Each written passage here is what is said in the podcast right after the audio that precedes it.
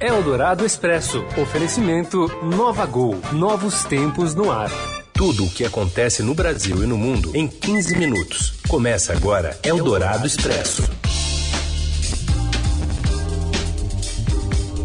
Olá, sejam todos bem-vindos. Está começando o Eldorado Expresso, que traz as principais notícias do dia, na hora do seu almoço, tudo em 15 minutos. Primeiro nas ondas do rádio, da Rádio Eldorado, a rádio dos melhores ouvintes, e depois na sua plataforma de podcast favorita.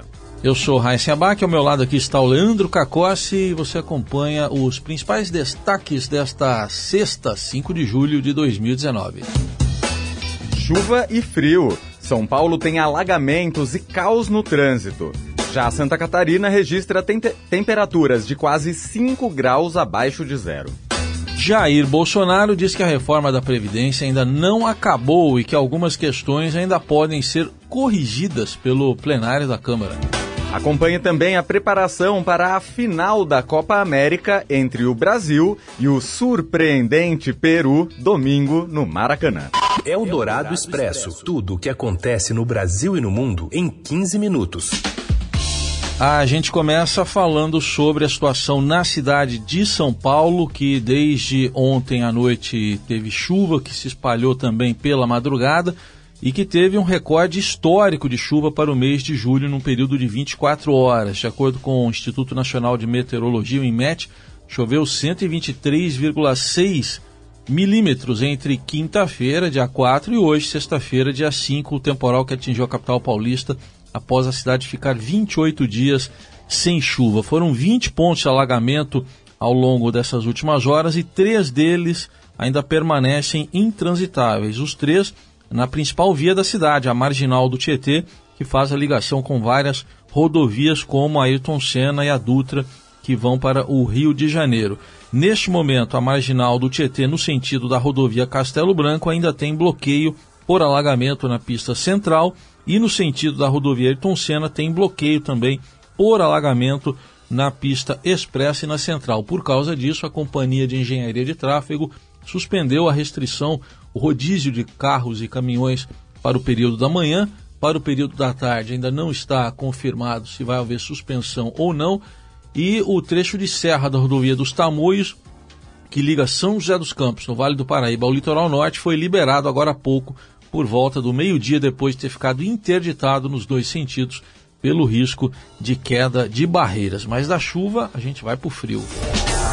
Pois é, diversas cidades de Santa Catarina registraram temperaturas negativas e geada durante a madrugada e no começo da manhã desta sexta-feira.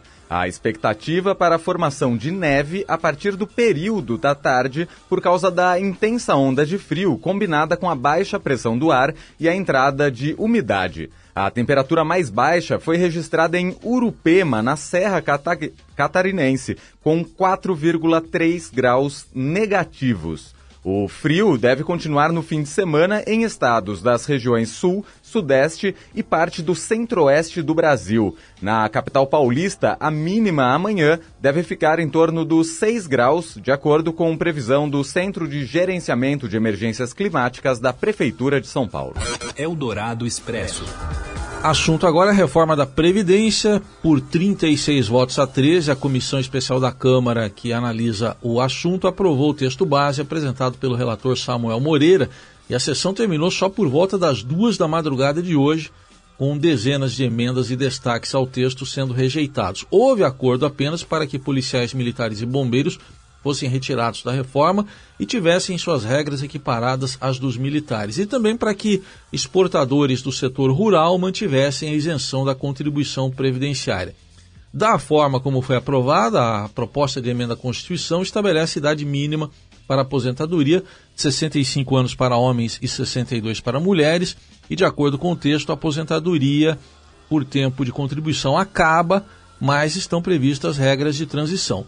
Sob forte lobby de algumas categorias, a proposta ainda pode ser modificada durante a tramitação no plenário da Câmara. Lá são necessários pelo menos 308 votos em dois turnos e, se aprovada, a PEC vai ao Senado.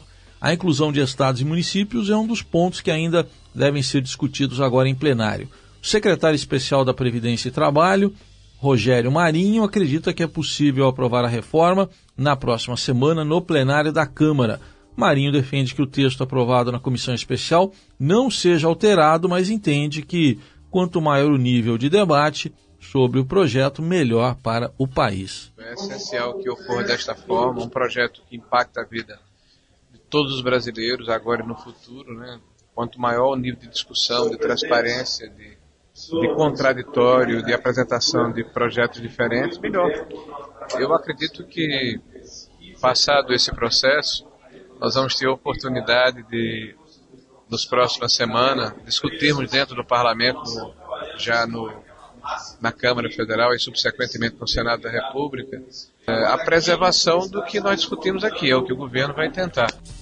E para você entender todas as mudanças na Previdência, o Estadão preparou um material especial comparando como as regras são hoje e como elas ficam após a aprovação da reforma. Você confere lá no portal estadão.com.br. E ainda falando sobre reforma da Previdência, o presidente Jair Bolsonaro afirmou hoje que algumas questões da reforma serão corrigidas no plenário da Câmara. Ele não citou nenhum ponto especificamente, mas falou em eventuais equívocos após participar de cerimônia dos 196 anos da criação do Batalhão do Imperador. Fizemos a nossa parte, entramos no projeto. Agora, o governo não é, é absoluto, né? não é infalível algumas questões é, serão corrigidas com toda certeza junto ao plenário. O comando agora está com, com o nosso é, presidente Rodrigo Maia. Tenho certeza que ele vai, nós vamos conversar, vamos trazer o Paulo Guedes para conversar também, com o homem da economia, trazer demais lideranças. E quem quiser conversar é, de forma bastante civilizada, nós estamos dispostos a conversar e temos certeza que podemos ainda corrigir possíveis é, medidas de injustiça, né? Mas possíveis equívocos que porventura ocorreram até o momento. E um dos pontos mais discutidos foi o pedido de Bolsonaro para a suavização das regras para policiais, mas a, mas a proposta foi derrotada. Eldorado Expresso. E novos diálogos atribuídos ao ministro da Justiça Sérgio Moro sugerem que ele orientou a acusação a anexar provas em processo da Lava Jato quando era juiz. Ele nega e você acompanha os detalhes agora com o repórter Gabriel Weiner. Oi, Gabriel. Boa tarde, Heisen e Leandro. Na manhã de hoje, uma nova leva de supostas conversas do ministro da Justiça, Sérgio Moro, com o procurador da Lava Jato em Curitiba, Deltan Dallagnol, vazadas pelo site da Intercept e publicadas em parceria com a revista Veja, gerou mais uma crise para o Planalto. Em um dos trechos vazados, Deltan Dallagnol, chefe da Força Tarefa em Curitiba, avisa a procuradora Laura Tesler que o então juiz Moro o teria avisado sobre a falta de uma informação na acusação contra um réu acusado de ser um dos principais operadores de propina no esquema de corrupção da Petrobras. Outro trecho que chama atenção é quando Moro manda uma mensagem a Dallagnol falando Espero que não procedam os rumores sobre delação de Eduardo Cunha. O procurador responde que são só rumores, e Moro rebate dizendo que é contra a delação de Cunha e agradece se Dallagnol o mantiver informado. Há ainda mais um trecho curioso no qual Moro afirma a Dallagnol que o apresentador de televisão Fausto Silva o havia procurado para falar sobre a forma que a Força Tarefa se comunicava com a imprensa. Procurado pela Veja, o apresentador confirmou o teor da conversa. Num outro diálogo, dessa vez de Dallagnol com um grupo de procuradores, o líder da Força Tarefa fala que conversou durante 45 minutos sobre a operação com o ministro do STF, Edson Fachin. Sobre a conversa, Dallagnol afirmou: Ahá, uhu, o Fachin é nosso. O ministro Sérgio Moro emitiu uma nota do Ministério da Justiça reafirmando que não reconhece a autenticidade das supostas mensagens e diz não ter tido conhecimento do conteúdo dos trechos antes da publicação da matéria. A revista Veja, por outro lado, afirma que tanto Moro quanto Dallagnol se recusaram a receber a reportagem. E a gente continua acompanhando todo este caso e novos desdobramentos que possam surgir. Já já, a sequência do Eldorado Expresso com destaque para a seleção brasileira e aquela do Peru.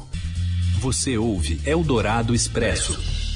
Se você está escutando este programa, é porque não gosta de perder tempo. É para pessoas como você que a Gol tem o Gol Mais Conforto, com mais espaço entre as poltronas em todos os voos, para você descansar enquanto viaja, além das exclusividades da TV ao vivo e internet em todos os destinos para você continuar fazendo o que quiser a bordo e chegar mais longe. Assim é a Gol, dando mais vida ao seu tempo, do jeito do brasileiro, que é o jeito da Gol. Nova Gol. Nova Novos tempos no ar.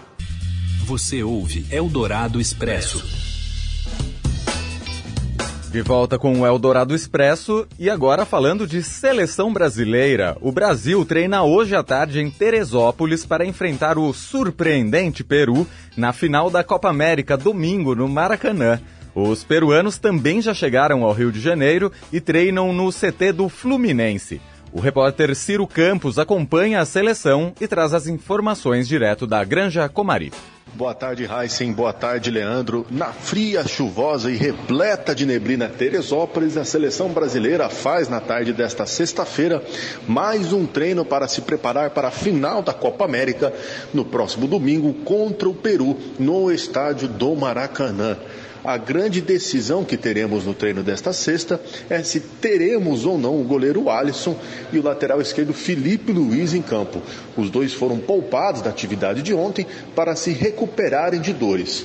O goleiro sente as costas após uma pancada no jogo contra a Argentina e já o lateral Felipe Luiz continua com dores na coxa direita desde a partida contra o Paraguai pelas quartas de final. Os dois são as únicas dúvidas do técnico Tite para a final deste domingo. Entre os dois, quem preocupa mais é Felipe Luiz. Caso o jogador não se recupere, Alexandro será o titular na decisão de domingo da Copa América.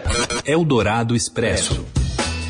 A gente fala de cultura, cultura e dinheiro. Um levantamento do Estadão mostra que projetos culturais que dependiam da Petrobras estão conseguindo sobreviver apesar da perda do patrocínio da empresa.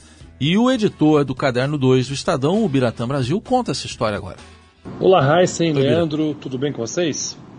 Vamos hoje falar sobre uma notícia boa. Em fevereiro, quando a Petrobras anunciou o cancelamento do patrocínio para 11 projetos culturais, havia um medo no mercado que todos não conseguiriam sobreviver, pois passados cinco meses, pelo menos oito deles conseguiram encontrar alternativas e, se não garante o mesmo tamanho de antes, estarão ao menos em pé. É o caso, por exemplo, da Mostra Internacional de Cinema, aquele tradicional evento de São Paulo que acontece em outubro. A diretora Renata Almeida garantiu a edição desse ano, embora com menos convidados e talvez até com menos filmes. Entre os três que ainda buscam uma solução está o Cinearte, conjunto de duas salas que fica ali no Conjunto Nacional, lá na Paulista. O seu administrador, Ademar Oliveira, ele busca ainda uma parceria, mas já garantiu que se não encontrar algum, terá que fechar o cinema. O que seria uma péssima notícia para a cidade, né? Então vamos aguardar e torcer por uma boa notícia. Abraço. Eldorado Expresso. O João mandou para ti pra você se segurar. Só não come a farofa amarela morena do teu alguidar. O João mandou. O João mandou para Essa que você tá ouvindo aí de fundo é João Bosco com Paraty, uma das favoritas de Raíssen Abac do João Bosco. É um trocadilho? Parece que sim. Parece que é, né?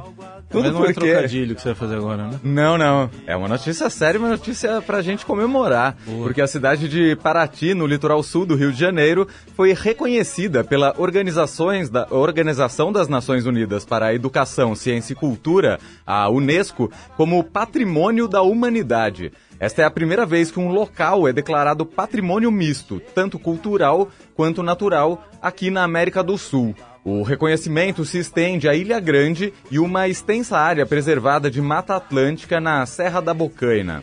A decisão ocorreu na 43ª reunião do Comitê de Patrimônio Mundial da Unesco, que aconteceu nesta sexta-feira na capital do Azerbaijão.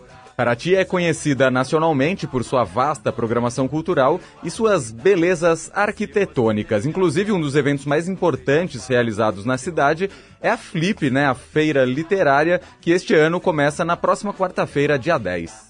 Muito legal essa notícia sobre Paraty que o Leandro Cacós trouxe para nós. Polícia, a reportagem do E dia. assim a gente encerra o Eldorado Expresso desta sexta-feira, desejando um bom fim de semana, né, para todo mundo. Bom fim de semana a todos, até segunda. Só morreu no conflito Morena, um pacifista local.